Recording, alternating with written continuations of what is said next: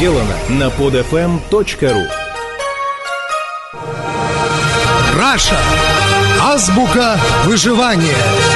Свод неписанных законов России.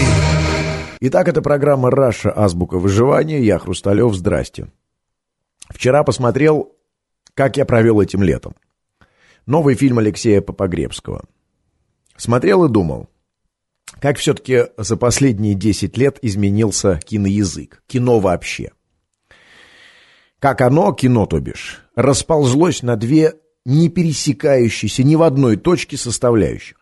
На мейнстрим с его неотъемлемой рекламно-роликовой клипостью, драками, стрельбой, автогонками не в попад, и авторское, такое тарковскообразное кино, э, кино длинных планов, замысловатых кинометафор, экспериментов с формой и вечным стремлением догнать и перегнать сталкера. Э, врубил фильм поздно ночью, с утра надо было рано вставать, но выключить так и не смог, досмотрел до конца.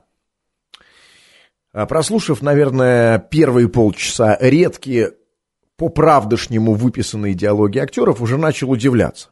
Что такое? полное отсутствие мата.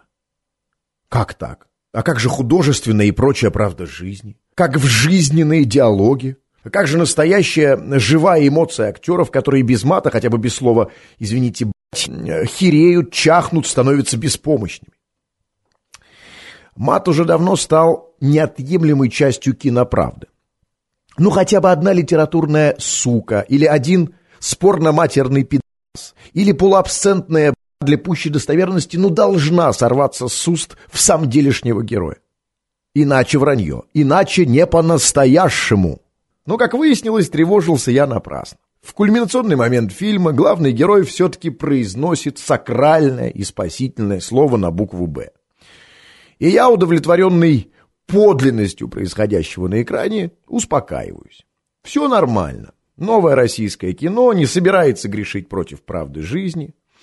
И даже молодые, действительно талантливые режиссеры, вроде Попогребского, не могут себе позволить рискнуть и обойтись без какой-нибудь маленькой матерной виньетки. При этом остается только удивляться.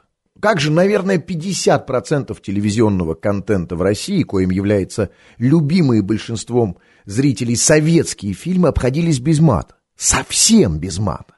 В чем секрет? Мата в осеннем марафоне нет, а происходящему веришь. Как так? Может быть, все-таки мат не универсальный инструмент правды? Или советские актеры и режиссеры продали душу дьяволу и знали какой-то другой способ убедить зрителя? Вы как думаете? Это была программа «Раша. Азбука выживания». Я Хрусталев. Пока. Скачать другие выпуски этой программы и оставить комментарии вы можете на podfm.ru.